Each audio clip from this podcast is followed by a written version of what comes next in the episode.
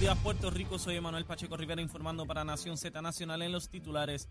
El Senado de Puerto Rico aprobó una resolución para permitir que Nino Correa se mantenga como comisionado interino del negociado de manejo de emergencias y administración de desastres. La resolución del Senado 712 fue aprobada por unanimidad permite que Correa continúe al mando de la agencia hasta que finalice esta sesión o hasta que el gobernador Pedro Pelici designe una persona al cargo en propiedad y sea confirmada por el Senado, lo que ocurra primero. Por otra parte, ante el comienzo del segundo semestre del año escolar 2022-2023, continúa por parte de los doctores del país la recomendación de utilizar el uso de mascarilla y el distanciamiento social para evitar el contagio de COVID-19 y otras enfermedades respiratorias como la influencia, el virus respiratorio sincitial y micoplasma. Las mascarillas actualmente no son obligatorias en las escuelas del país. Por otra parte, en notas internacionales, al menos 1.200 bolsonaristas fueron arrestados ayer lunes en el campamento que habían montado frente al cuartel general del ejército en Brasilia desde las elecciones de octubre y desde el que fueron lanzadas las irrupciones a las sedes de los tres poderes en Brasil el pasado domingo. Según el Ministerio de Justicia brasileño, los bolsonaristas detenidos fueron trasladados en autobuses hasta la sede de la Policía Federal, donde serán identificados para establecer si participaron de los ataques violentos del domingo y para ser fichados por si en un futuro surgen pruebas en su contra. Hasta aquí los titulares, les informó Emanuel Pacheco Rivera. Yo les espero en mi próxima intervención aquí en Nación Z Nacional, que usted sintoniza por la emisora nacional de la salsa Z93. Leo Díaz. Que venimos bajando, mire, chévere, aceleradamente. Nación Z Nacional por la Z. Y aquí estamos, mis amigos, ya en la última media hora de programa con el senador William Villafañe. William, recomendación de almuerzo. Vamos.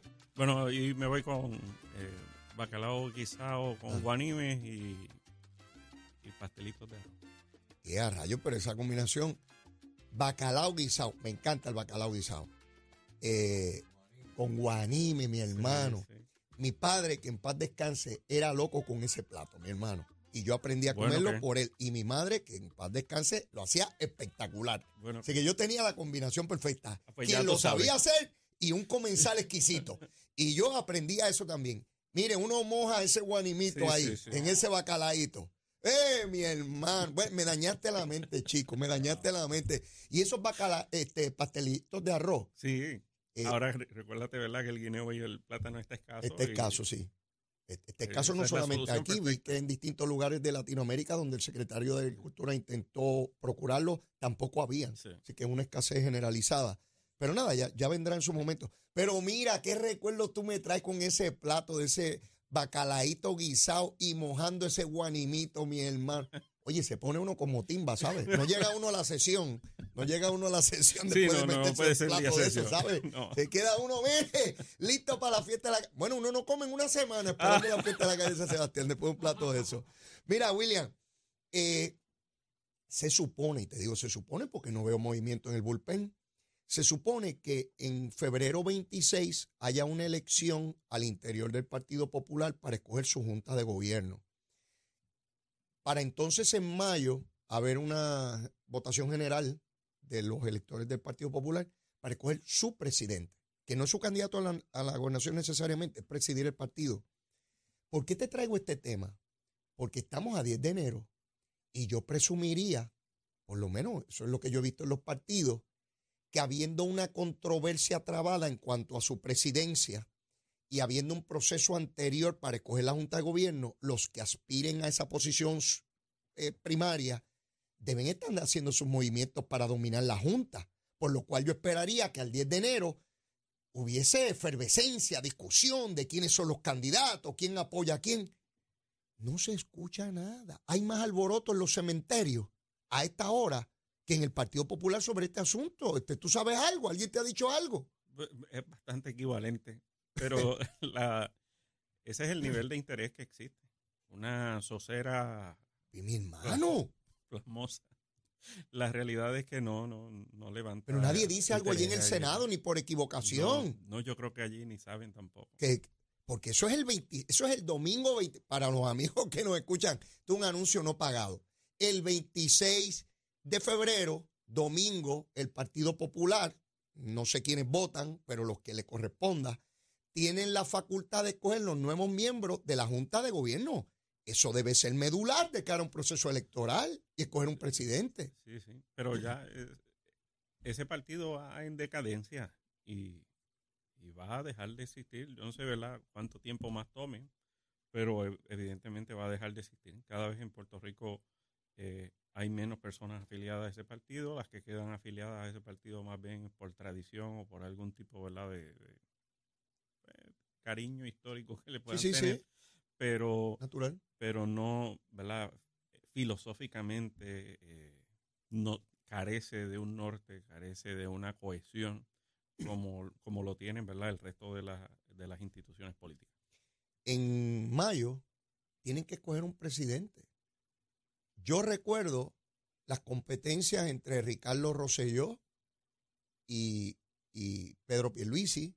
Recuerdo las competencias entre Luis Fortuño y Pedro Rosselló, las de Pesquera y Rosselló. Y eso eran competencias Sí, fuertes. O sea, y cada cual con una movilización y un empuje duro. Eh, y, una atención pública evidente y unas manifestaciones y cada cual con sus tropas y sus cosas.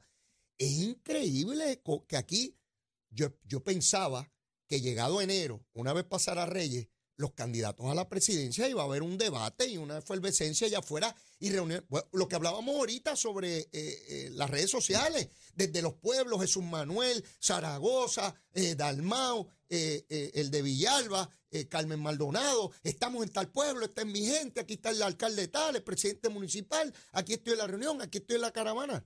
Mi hermano. Eh, Eso, ¿verdad? Vamos a sacar, ¿verdad? La, la cuestión institucional que, va en decadencia y que tienen un problema bien serio eh, en términos de, de- del, del partido como tal. Ajá. si, si se tratara entonces de, de liderato, de una persona eh, prominente que avive eh, un- un- a, a unos seguidores y a, Sí, sí. y a un grupo, una masa de gente que, que les respalde, Mm. pues tampoco esa es la manera. Eh, o sea, el, el que quiera verdaderamente levantar algún tipo de respaldo sólido en el pueblo, tiene, sí, que demostrar eh, capacidad, demostrar carácter, pero tiene que, tiene que tener visión y tiene que tener esa, eh, tiene que tener ideas que plasmen soluciones a los problemas de la gente. que Entonces tú no tienes eso. tampoco. O sea, la crítica a- al, que, al que hace, al que trabaja, Mm. te mantiene alejado de la oportunidad de hacer y trabajar. O sea, tú no te puedes quedar en lo simple, que es lo de eh, decir eso está mal hecho, Mm. eh, yo no estoy de acuerdo. eh, eso, eso pues, ¿qué- ¿para qué te sirve eso? ¿Para tener cinco minutos frente a un micrófono Mm. o en la televisión? No, ¿cuál es tu solución? ¿Qué Mm. tú planteas? ¿Cómo es que tú entonces que resuelves los lo problemas? vamos a hacer. ¿Hacia dónde vamos? Y eso tú no ves eh, nada de eso en, en ese partido. Eso escasea. Eh, y, y ciertamente, y no importa la edad. Mm. Si no, ya. ya No, no ve- importa la edad. A veces, a veces los que menos edad tienen, bendito, están más rezagados en cuanto a la capacidad de eh, visualizar Eso, el futuro. eso que tú traes me llama mucho la atención porque yo hubiese esperado, particularmente de estos más jóvenes que fueron electos, tener un empuje distinto.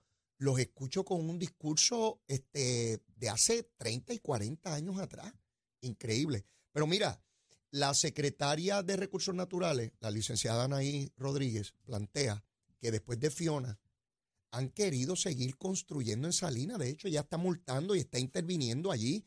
O sea, William, el sentido de impunidad que tienen algunos sectores en Puerto Rico. Yo no te estoy hablando de otro lugar que esté escondido, que no han descubierto y que están tratando. Te estoy hablando del lugar que ha tenido la atención pública, que está la intervención directa del gobierno para procesar a los que han construido ilegalmente. Que intervinieron los federales. Que los federales, a la cañona, mira, hay gente que tiene los asuntos, tú que se robaron cuarenta y pico de permisos falsos. Sí, y ella dice que como quiera, ha habido gente aquí que quiere construir después de Fiona. Pero, pues, pues, que empiecen a meter los presos también. Pues, pues ahí está. Y quería señalarlo porque ya Salinas no está en el hit parade. ¿Tú te acuerdas que hubo como un mes y medio que era el hit parade y Salinas es como si no nada hubiese ocurrido allí? La folloneta. Aquí no folloneta. a que ya mismo nos empiezan a hablar de que se están robando las playas, de que nos están gentrificando. Estos grupos Claro. de izquierda que rápido empiezan con este tipo de discursos. Pero mira, para eso está este programa, para cogerlo y aquí no nos cogen de tontejo. Presidente de la Cámara plantea que él va a impugnar el contrato de Luma. Luma sigue por ahí. Que él va a ir al Tribunal Federal porque él va a lograr que no se contrate finalmente de manera permanente a Luma Energy. Cosa que es un disparate. Pero el hombre sigue planteando eso, que tuvo reuniones con sus abogados. Él va a coger dinero de la Cámara, dinero público, para seguir en una cosa que es absurda porque no, él sabe que no tiene resultado. Digo, yo espero que lo sepa este William. Porque Sí. lo otro... Vamos, ok, vamos a, eh, a partir de la premisa que tuviera posibilidad. Ajá. Vamos a partir Para de una efecto de la premisa discusión, que, sí. que no. Mm. ¿Cuál es la solución? Ah, ah, exacto. O sea, si, si él es que lograra eso. Volvemos. O sea, es de, de nuevo, es, es quedarse en lo fácil de la crítica, pero no plantea una solución. No, no pasa de la línea donde lo obliga a contestar la gran pregunta de si realmente hay algo mejor detrás de eso. Y él, él sabe, él y todos los que eh, los escuchaba por muchísimo, eh, hablando este, en contra de, de ese contrato y hablando en contra del trabajo que se ha venido realizando, todos ellos saben que si ese contrato se elimina sería un caos, un desastre. Entonces, les importa poco abonar a la inestabilidad del pueblo puertorriqueño eh, versus ganar algún tipo de eh, espacio en los medios de comunicación y algún tipo eh, de resonancia política en, y, de, pues, de- de destacar dentro de las luchas internas que tienen en su propio partido. Lo traigo no porque yo piense que va a tener éxito, ni mucho menos, es para que vean en qué gastan el tiempo esta gente. Sí, porque son recursos públicos, obviamente. Eso no es que lo va a pagar de su bolsillo. Exactamente. Igual que ayer planteaba que él va a procurar una enmienda constitucional para unir todos los elementos que tienen que ver con dinero en el gobierno, como Hacienda, FAI. Dice, una enmienda constitucional, William. Un pueblo como este que rechaza cualquier enmienda constitucional, pues él se cree que eso es aprobar una resolución de, de felicitación. Sí, que realmente a final de cuentas eso no, no hace falta. Por lo cual, yo puedo anticipar ya razonablemente que no va a ocurrir nada en esta sesión de importancia. O sea, no lo veo, no, lo si, veo, por, si por ahí van, si siguen con el enfoque de las investigaciones que no llegan a ningún lado. Eh, ahorita no me sorprendería que investiguen eh, si Pierluisi tiene culpa de que hayan aumentado las taquillas de Disney World. Ujú. O sea, a ese, a ese nivel. Eh, si siguen en eso, pues va a tener la etiqueta de la Asamblea Legislativa menos productiva en la historia. Vamos a dar una vuelta por Latinoamérica antes que se nos acabe el programa, William. Porque aquí hay unos sectores que históricamente nos plantean de que tenemos que avanzar y Latinoamérica y toda la cosa. Y yo quisiera ir contigo brevemente y rápido. Nos montamos en un avión. Y llegamos a Haití. Y vemos cómo está Haití. De ahí brincamos a Cuba y vemos cómo está Cuba. Entramos a Centroamérica y vemos cómo está Nicaragua y cómo está El Salvador. Eh, y seguimos bajando por ahí. Llegamos a Venezuela y vemos la situación terrible que vive Venezuela. Colombia es cuestión de mirarlo, a ver qué va a ocurrir. Pero de ahí nos vamos a Perú, en total inestabilidad. Eh, terrible lo que está ocurriendo en Perú. Allá quería entrar Evo Morales desde Bolivia y le dijeron que no, que para allá no puede entrar. Vimos lo que ocurrió en Brasil en el fin de semana. Un país de tantos millones y millones y millones de habitantes eh, eh, en, en total desbandada. Eso es lo que representa a grandes rasgos economías más pequeñas, más grandes y medianas, de países, muchos de ellos con recursos naturales increíbles frente a lo que tenemos nosotros, ¿verdad? Eh, inimaginable frente a lo que tenemos nosotros. Y yo me pregunto, ¿cuál de esos países, desde, desde, desde los que están en, centro, en el Caribe, Centroamérica hasta llegar a la Patagonia, es el ejemplo que quieren algunos aquí para Puerto Rico? ¿Verdad? Que no se me vayan a Finlandia, a otros lugares. Vamos donde estamos, donde estamos unidos por el vínculo histórico, lingüístico, cultural, ¿verdad? Porque te- tenemos que juzgarnos por nuestro entorno, no por gente que es dramáticamente distinta a lo que ha sido nuestra experiencia de vida e histórica. Así que yo quiero saber cuál de esos ejemplos es el que debemos emular como pueblo en caso de alejarnos de los yanquis y los bandidos estos americanos imperialistas. ¿Cuál, cuál tú crees que debemos escoger? Bueno, eh, definitivamente ninguna de esas opciones eh, sería positiva para Puerto Rico. Y nosotros mu- muchas veces, y principalmente, ¿verdad? Eh, nuevas generaciones, eh, ven muy lejos, eh, lo, ven, lo ven como iluso el pensar que Puerto Rico pudiera llegar a algo así. Sin embargo, eh, eso, ese tipo de pensamiento ocurría también en la antigua Cuba, ocurría también en Nicaragua, en Venezuela, en todos estos Mm. lugares, eh, bendito Colombia, ni se diga Mm. hasta los otros días. Mm. Eh, to- todo este tipo de, de, de expectativa no puede nublarnos a nosotros el tener la certeza de que Puerto Rico dar un giro hacia la, hacia la izquierda eh, en términos de, de elección, no es de, de condición política, simplemente de elegir una persona para liderar los destinos de Puerto Rico, que tenga esa aspiración, eh, viraría Puerto Rico eh, ha- hacia allá y colapsaría nuestro sistema. Eh, y- y esas personas existen en Puerto Rico, esas personas aspiran a posiciones en Puerto Rico, esas son las personas que fueron al Congreso a decirle eh, al Congreso y enviándole cartas al Congreso diciendo que no le aprobaran a Puerto Rico el SSI y no le aprobaran Así a Puerto es. Rico más fondos federales. Así es, que éramos unos mantenidos y que acabaran O sea, con eso. e- esos son los que van allí y ese es el argumento que le plantean para que no hagan a Puerto Rico Estado. Aquí estuvo ayer el secretario de Agricultura Federal, Tom Vilsack. Estuvo en una convención gigantesca que se celebró aquí en el centro eh, T-Mobile. Eh, y me llamó la atención porque escogen a Puerto Rico como lugar para esa convención donde vinieron personas de todos los Estados Unidos, más de 6 mil personas.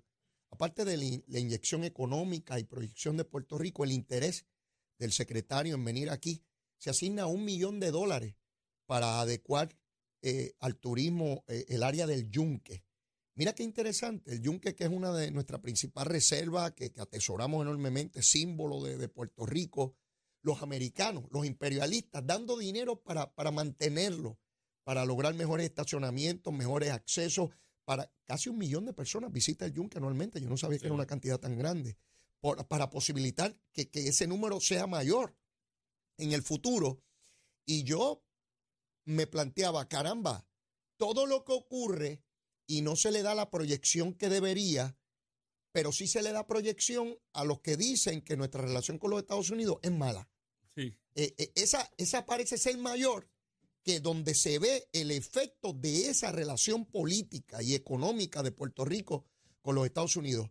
El Morro, el San Cristóbal, esos dos fortines españoles que representan el coloniaje en su, en su peor expresión, pero a la misma vez nuestra herencia española, militar, porque en este caso es militar, está protegido por los americanos, porque son los que ponen los chavos para proteger eso ahí. lo administra el programa de parques nacionales del Departamento del Interior. Exacto, eso es dinero que nosotros no tenemos que utilizar porque está protegido allí.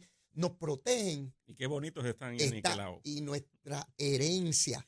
Pa- solamente lo traigo para el contraste del discurso estúpido del americano malo, que nos quieren acabar con nuestra cultura, el idioma, la bandera, nuestra idiosincrasia, todo ese discurso absurdo, discurso de, de principios del siglo XX, de la Guerra Fría, que no tiene ningún sentido hoy en día, pero es importante combatirlo, porque hay gente que lo cree, William.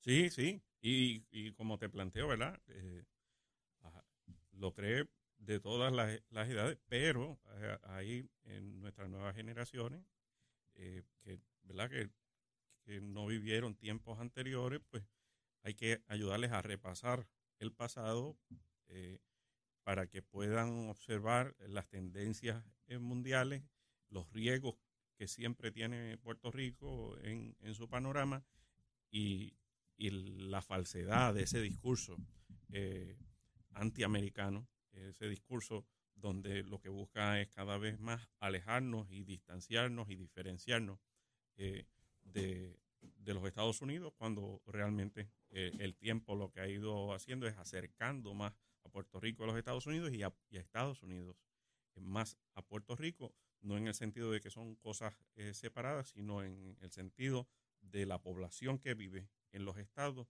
y la población que vive aquí en el territorio. El presidente Biden estuvo visitando la frontera, el grave problema de inmigración, está en México. Eh, me gustó mucho la manera en que se trataron el presidente mexicano y Biden, aún con las diferencias ¿verdad? políticas, ideológicas. Tenemos que buscar puntos de encuentro, es la única manera en que los seres humanos podemos echar adelante, eh, conociendo y respetando las diferencias, pero entendiendo que, que, vivimos en un mismo lugar y que tenemos que lograr consensos para echar nuestra, nuestra, nuestra población, nuestra gente adelante, ¿no? Así que me, sentí bien contento y espero que logren eh, cosas buenas para evitar esa tragedia que se vive en la frontera. Sí, eh, Estados Unidos eh, tiene que solidificar esa relación tanto con Canadá como con México, que son sus fronteras inmediatas y que son naciones también poderosas y que tienen mucho que aportar a la economía americana. William, no tenemos tiempo para más. Me quedé pensando, me dañaste la mente con ese bacalao guisado, esos guanimes, mi hermano. Si yo pudiese encontrar eso hoy. Voy a hacer ejercicio, William. a ver si lo consigo. Agradecido, William. Bien, muchas bendiciones. Lo veo el que viene. Bueno, y antes de terminar el programa, mire, hay que ver si está lloviendo, hay que ver cómo está el tránsito, cómo están las cosas. Mire, me encantaría saber cómo le ha ido y dónde despidió el año el monito de Santurce. Vamos con Emanuel Pacheco.